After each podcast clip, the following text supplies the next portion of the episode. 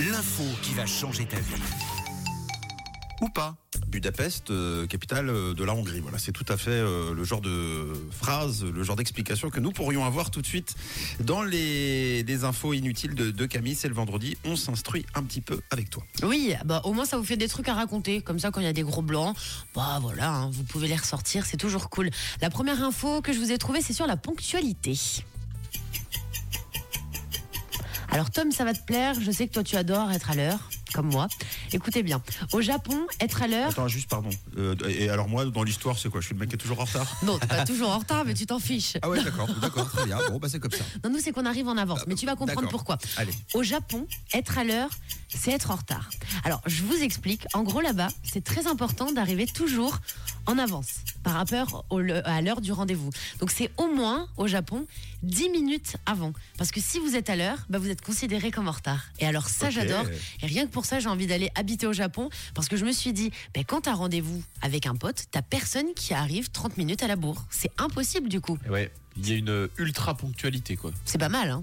C'est assez bien. C'est pas mal. Ça, Mais c'est bon. pas mal du tout. Donc, euh, moi qui suis en retard, du coup, c'est dire quoi Que je suis pas venu? Non, ouais, toi, t'es Voilà. carrément pas de. C'est demain. Toi, Ouais, t'es pas invité. Ok. Alors, une autre info que je vous ai trouvée, c'est sur les petites loutres. Ça, c'est le bruit d'une loutre quand elle est contente. Ah, c'est mignon.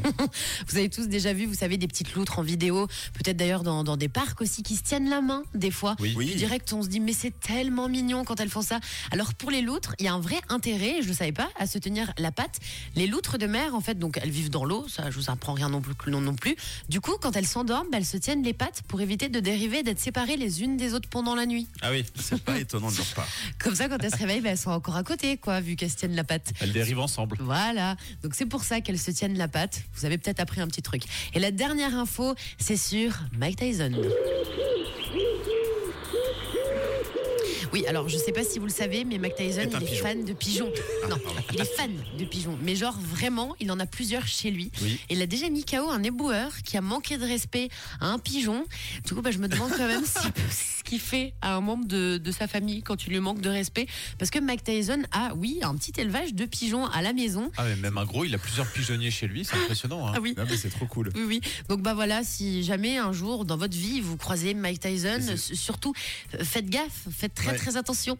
C'est- tout le paradoxe du mec, c'est-à-dire qu'il tape les filles, euh, mais pas les pigeons. Ouais. Voilà.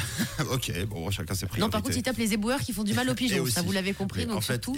il, il aime bien taper la, la vraie chair euh, humaine.